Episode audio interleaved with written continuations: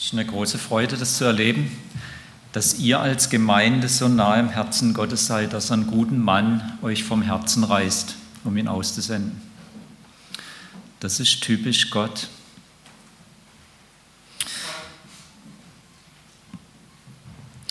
Zwei Schiffbrüchige. Die stranden auf einer ganz kleinen Insel, nur eine Palme in der Mitte. Der eine von ihnen, der ist völlig aufgelöst und rennt am Ufer entlang und hält Ausschau, ob es irgendwie eine Möglichkeit gibt, hier rauszukommen. Der andere geht schnurstracks zu der Palme, legt sich ganz gemütlich in den Schatten. Der da so aufgelöst am Ufer entlang rennt, der dreht sich um und sagt, sag mal, wie kannst du eigentlich so gemütlich in den Schatten liegen? Sagt der andere, entspann dich doch mal, ich verdiene 100.000 Euro die Woche. Wäre der andere noch verrückter. Ja, was nützt dir denn das hier? Wo willst du denn hier Geld abheben? Und wenn du Geld hast, was willst du denn davon kaufen? Der andere wieder ganz entspannt. Jetzt komm mal runter, lass mich mal ausreden. Ich verdiene 100.000 Euro die Woche und ich gebe jeden Sonntag davon den Zehnten in Bar. Mein Pastor wird mich finden.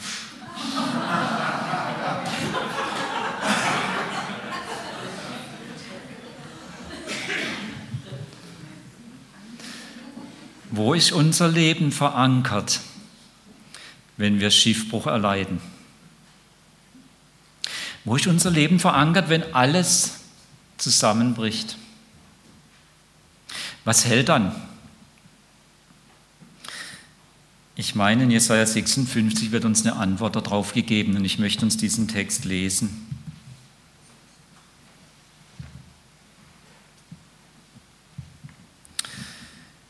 So spricht der Herr, wahrt das Recht und übt Gerechtigkeit, denn mein Heil ist nahe, dass es komme, und meine Gerechtigkeit, dass sie offenbart werde. Wohl dem Menschen, der dies tut, und dem Menschenkind, das daran festhält, das den Sabbat hält und nicht entheiligt und seine Hand hütet, nichts Arges zu tun. Und der Fremde, der sich dem Herrn zugewandt hat, soll nicht sagen, der Herr wird mich getrennt halten von seinem Volk. Und der Verschnittene soll nicht sagen, siehe, ich bin ein dürrer Baum, denn so spricht der Herr. Den Verschnittenen, die meine Sabbate halten und erwählen, was mir wohlgefällt und an meinem Bund festhalten, denen will ich in meinem Hause und in meinen Mauern ein Denkmal und einen Namen geben. Das ist besser als Söhne und Töchter. Einen ewigen Namen will ich ihnen geben, der nicht vergehen soll. Und die Fremden, die sich dem Herrn zugewandt haben, ihm zu dienen und seinen Namen zu lieben, damit sie seine Knechte seien, alle, die den Sabbat halten, dass sie ihn nicht entheiligen und die an meinem Bund festhalten, die will ich zu meinem heiligen Berge bringen und will sie erfreuen in meinem Bethaus. Und ihre Brandopfer und Schlachtopfer sollen mir wohlgefällig sein auf meinem Altar. Denn mein Haus wird ein Bethaus heißen für alle Völker. Gott der Herr, der die Versprengten Israels sammelt, spricht, ich will noch mehr zu der Zahl derer, die versammelt sind, sammeln.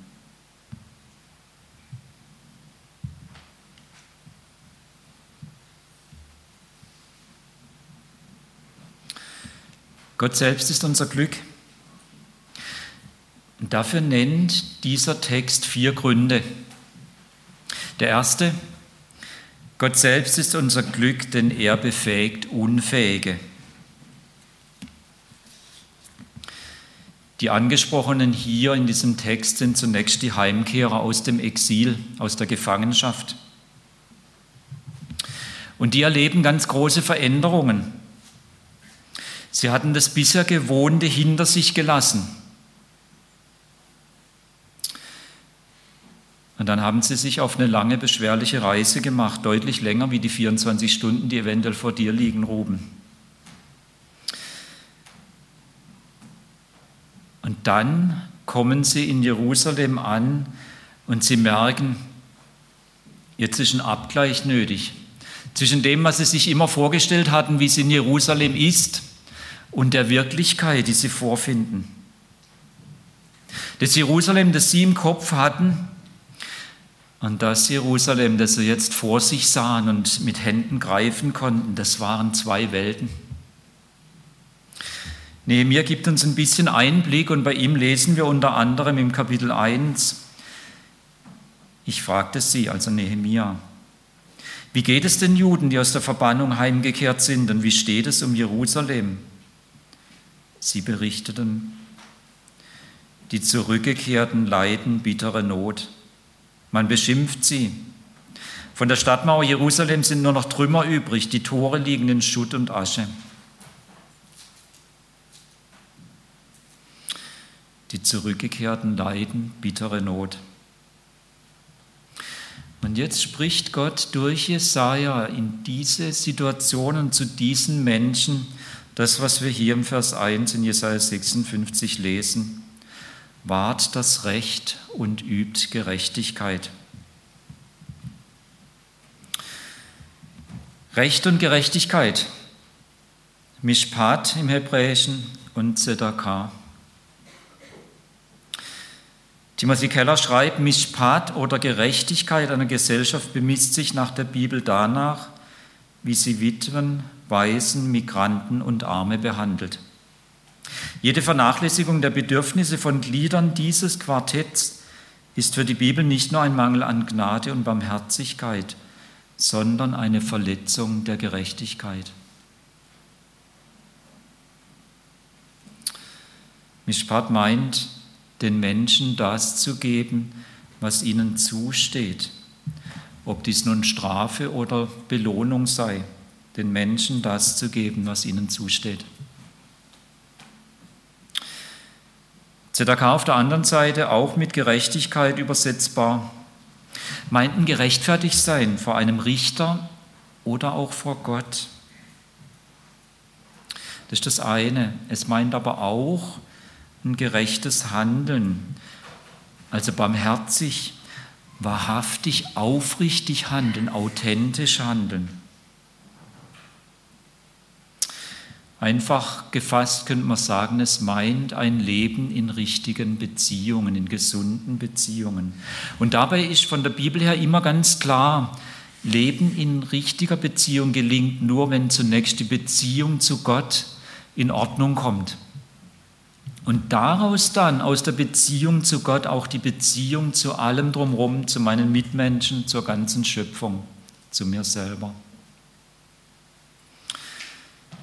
Also dieses zweite meint ein Leben in richtigen Beziehungen. Und wie so oft im Alten Testament treten diese beiden immer als Paar auf, immer im Doppelpack. man könnte sagen, Mishpat ist eigentlich die korrigierende Gerechtigkeit. Und Zedakah ist die primäre Gerechtigkeit. Vielleicht nochmal so beschrieben, wenn ZDK durchgängig da wäre, wäre Mishpat überflüssig. Mishpat als korrigierende Gerechtigkeit wird notwendig, weil eben ZDK nicht durchgängig da ist. Und dann muss Mishpat eingreifen, muss dem Opfer zur Seite stehen und muss dafür sorgen, dass der Täter in seine Schranken gewiesen wird.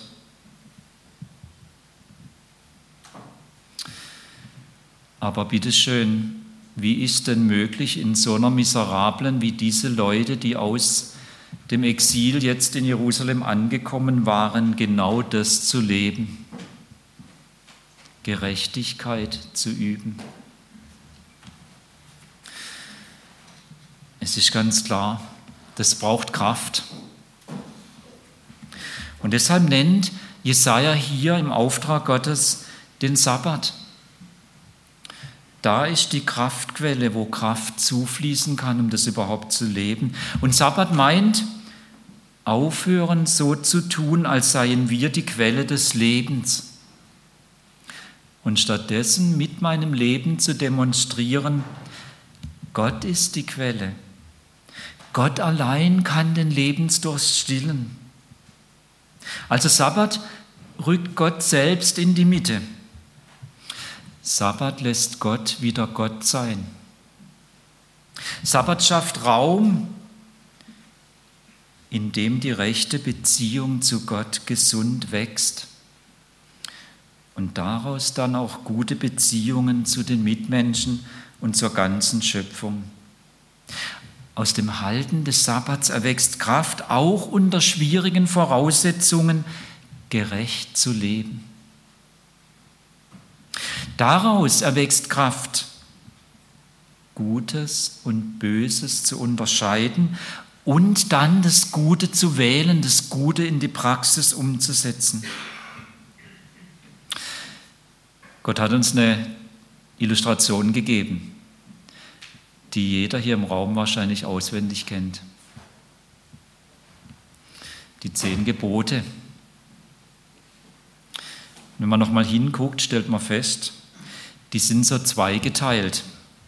Da ist auf der einen Seite die Beziehung zu Gott angesprochen und auf der anderen Seite die Beziehung zu unseren Mitmenschen.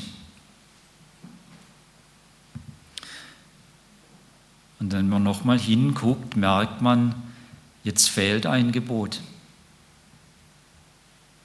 Und das ist das Sabbatgebot.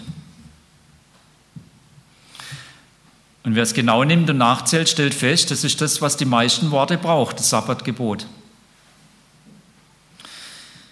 Und es hält diese beiden Seiten zusammen, die Beziehung zu Gott und daraus herauswachsen die Beziehung zu meinen Mitmenschen.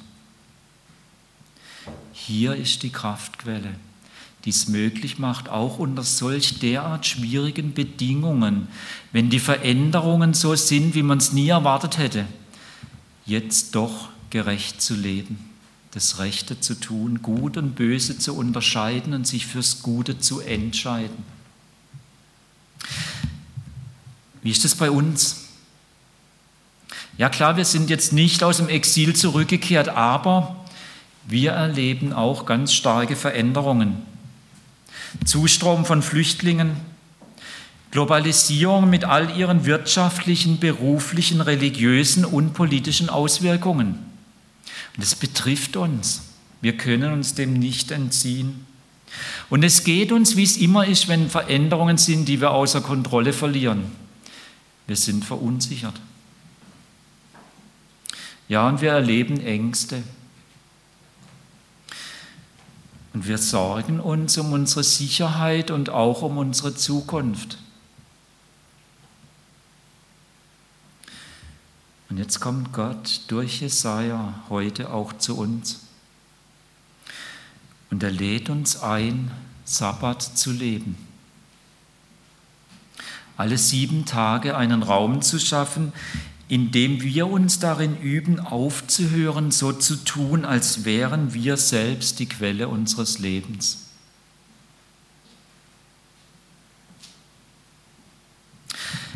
Wer so Raum schafft für Gott, der erfährt, Gott befähigt Unfähige. Er macht die Entdeckung, Gott selbst ist mein Glück. Dabei belässt es Gott aber nicht. Hier in diesem Text in Jesaja 56, er unterstreicht dies noch ein zweites Mal. Gott selbst ist unser Glück, denn er ermöglicht Unmögliches.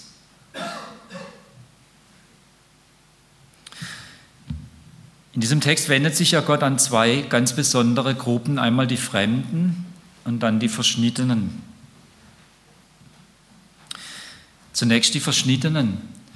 Das sind Leute, die keine Nachkommen haben können. Entmannte. Und deshalb ist das große Problem dieser Menschengruppe, dass niemand da sein wird, der sie in Erinnerung mal halten wird, wenn sie dann verstorben sind. Es gibt keine Nachkommen.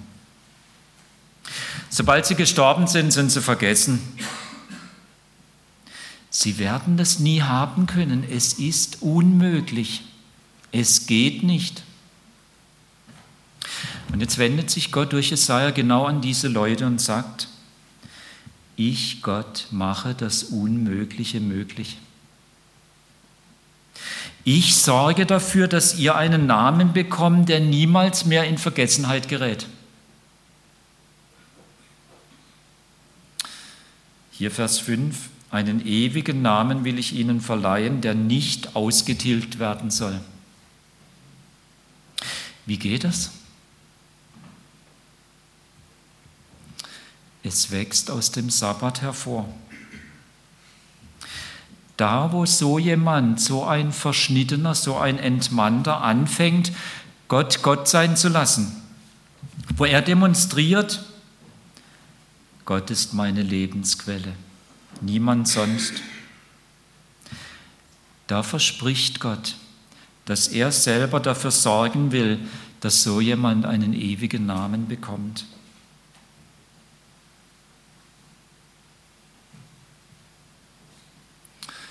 Was hat es mit uns zu tun? Ich vermute mal konkret zunächst gar nichts. Aber wenn man nochmal drüber nachdenkt, merkt man plötzlich, das hat ganz viel mit jedem von uns zu tun, denn in jedem Leben gibt es Verluste, von denen wir wissen, wir werden sie nicht mehr zurückbekommen. Es ist schlichtweg unmöglich. Vielleicht die Gesundheit, die nicht mehr so sein wird, wie sie mal war.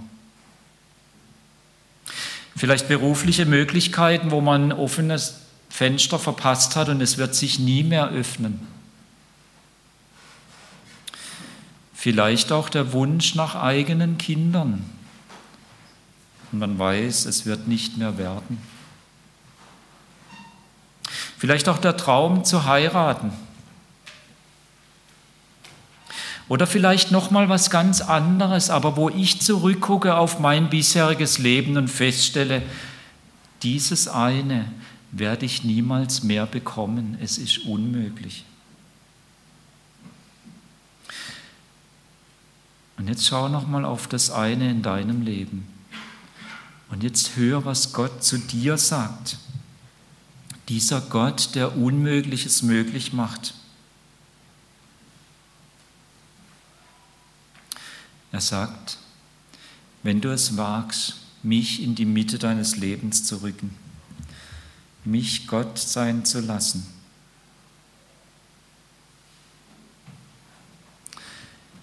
dann kann ich deine Verluste nehmen und etwas Gutes daraus machen.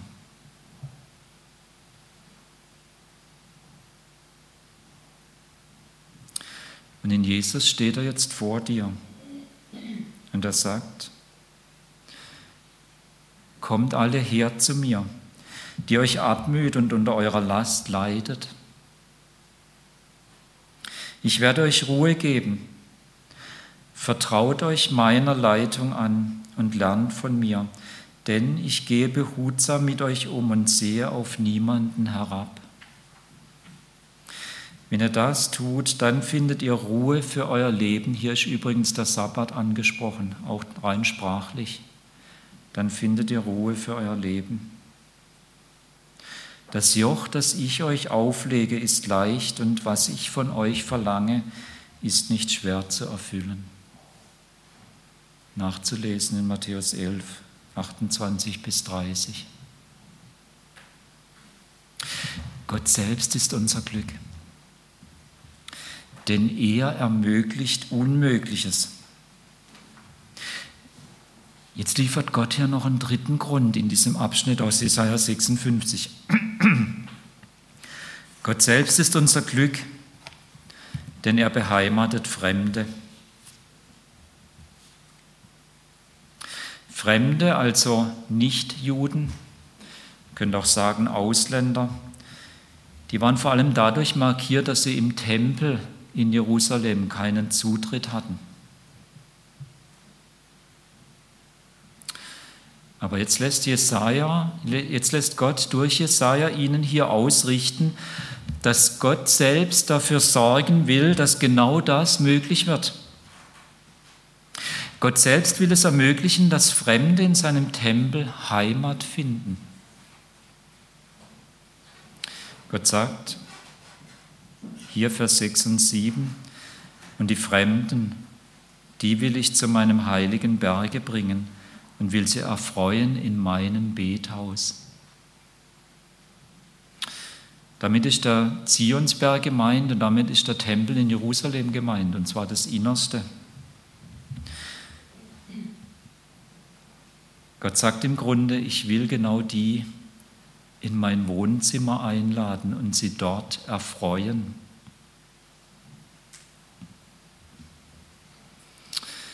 Fremde, also Nichtjuden, dazu gehören vermutlich wir alle, wie wir hier sitzen. Gehört jemand nicht dazu?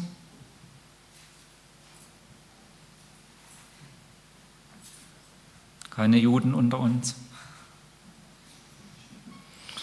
Also wir sind alle nicht Juden.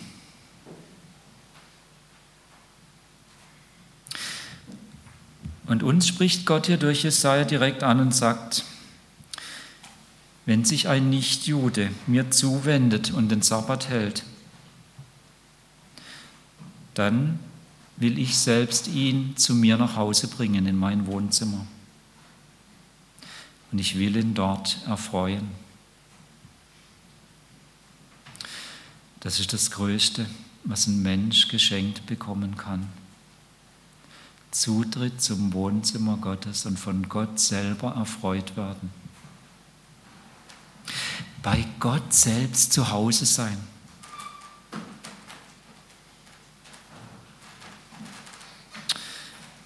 Wo ist Gott eigentlich zu Hause?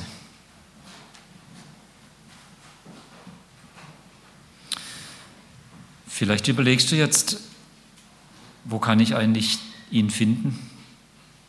Wie kann ich das anstellen, wirklich bei Gott zu Hause zu sein? Bleibt dieser Gott nicht, nicht doch irgendwie fremd? Wo ist sein Bethaus, sein Tempel, sein Wohnzimmer?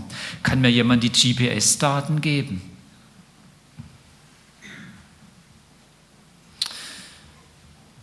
Der Zugang zum Zuhause Gottes ist eine Person.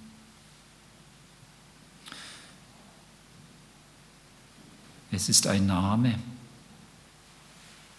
Der Zugang geht nicht über GPS-Daten, sondern über die Beziehung zu dieser Person und sie heißt Jesus. Und er steht wieder vor dir. Und er sagt, Kommt alle her zu mir, die euch abmüht und in eurer Last leidet. Ich werde euch Ruhe geben. Vertraut euch meiner Leitung an und lernt von mir, denn ich gehe behutsam mit euch um und sehe auf niemanden herab.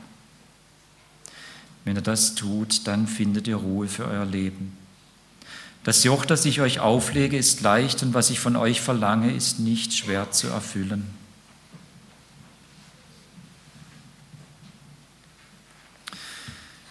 Und wenn du dich jetzt fragst, wie macht man das, zu Jesus kommen? Ein guter Start ist die Sache mit dem Sabbat. Fang einfach an, in deiner Woche einen Termin mit Gott einzuplanen. Am besten alle sieben Tage einen ganzen Tag. Aber wenn dir das scheint, dass das eine Riesenüberforderung ist, 24 Stunden in einer Woche für Gott einplanen dann fang einfach mit weniger an. Fang mit fünf Minuten an. Und vielleicht nimmst du dann nochmal einfach Matthäus 11, Vers 28 bis 30 und liest dort. Und dann fang einfach an, über diesem, was du da liest, mit Jesus ins Gespräch zu gehen, ihm zu sagen, was dir dann auf dem Herzen liegt, so wie du es eben ausdrücken kannst. Und vielleicht hast du den Mut, es zu riskieren, dich auch mit denen zu treffen, die sagen, ich kenne diesen Jesus. Da bekommt man Zugang zu ihm. Und alle, die jetzt gerade da sind, die tun das ja. Jeder von euch, von Ihnen trifft sich gerade mit denen, die sagen, sie kennen diesen Jesus. Und hier sonntags um elf ist eine gute Gelegenheit, Jesus zu treffen, ihn kennenzulernen.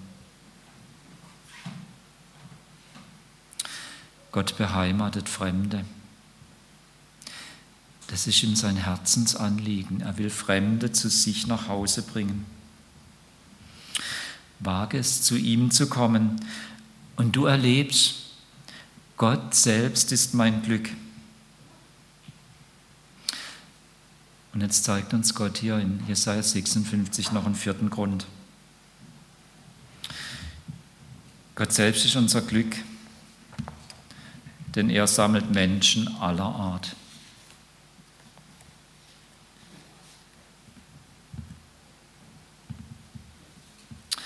Hier nochmal der Vers 8. So spricht Jahwe, der Herr, der Israels zerstreutes Volk gesammelt hat. Ich werde noch mehr sammeln zu denen, die schon versammelt sind. Israel allein ist Gott zu wenig. Er will alle Menschen zu sich nach Hause bringen. Israel ist lediglich der ganz entscheidende Brückenkopf den Gott nutzt, um über diesen Brückenkopf zu allen Völkern zu gehen. Noch etwas. Gott macht hier noch eins ganz klar. Er ist am Sammeln.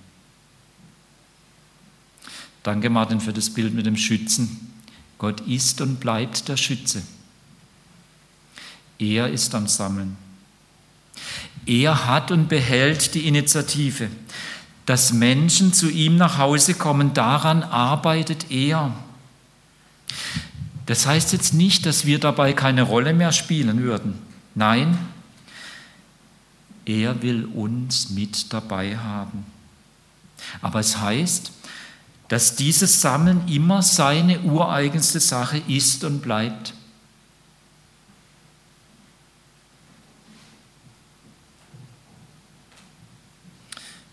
Gott ist auch heute am Sammeln, auch hier in Sindelfingen.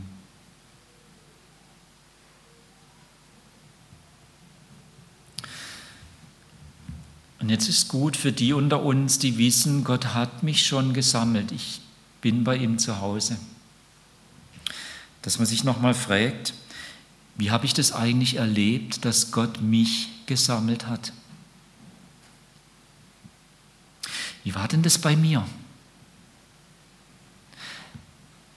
Und wie wäre es dann, sich diese Woche mal vorzunehmen, ich erzähle das mal einem, der das noch nicht kennt, der noch nicht zu Gott nach Hause gefunden hat. Ich erzähle es ihm so, dass er verstehen kann, wie Gott es bei mir gemacht hat. Und vielleicht wäre es auch gut für uns als Gemeinde nochmal zu überlegen, wann ist denn das zuletzt bei uns hier passiert, dass wir genau das erlebt haben, dass Gott jemanden gesammelt und zu sich nach Hause gebracht hat.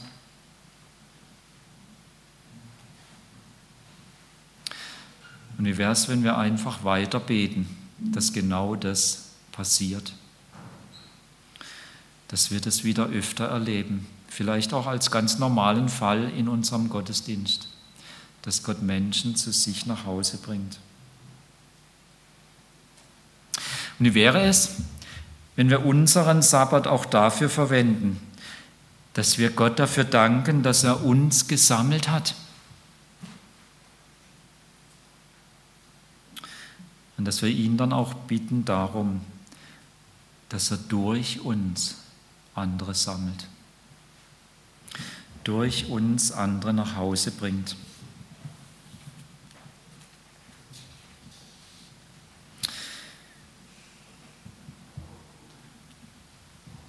Hast du dieses Glück gefunden? Kannst du es unterschreiben, Gott selbst ist mein Glück? Dann such nicht weiter herum, sondern freue dich an deinem Gott. und lass dich von ihm erfreuen, immer wieder neu. Ganz tollen Satz von John Piper, den ich mir immer wieder so mal vornehme. Des Menschen Hauptziel ist es, Gott zu verherrlichen, indem er sich für immer an ihm erfreut.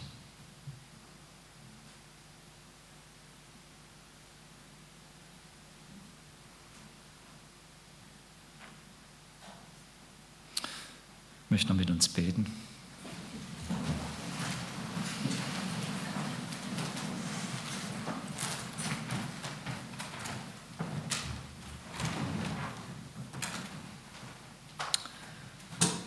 Vater, wir verstehen diese Rückkehr nach Jerusalem ziemlich gut. Wenn unser Leben sich so verändert, dass wir gar nicht mehr mitkommen. Wenn das Umfeld so völlig anders ist wie erwartet. Und auch uns rufst du dazu und sagst, übe Recht und Gerechtigkeit. Danke, dass du in Jesus uns das möglich gemacht hast.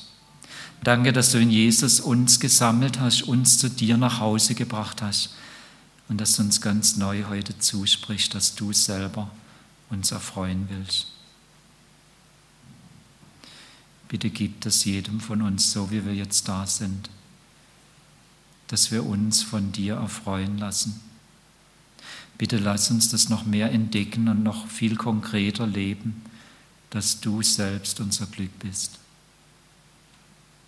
Und danke, dass du genau da uns befähigst, in uns so eine Sehnsucht, so eine Liebe wächst, dass wir mit dir zusammen wollen, dass noch viele dieses Glück finden. Und da gebrauch uns dazu als Gemeinde und jeden von uns persönlich. Noch den Ruben, wenn er jetzt nach Brasilien geht. Danke, dass du es tust. Danke, dass du unser Glück bist. Wir loben dich. Amen.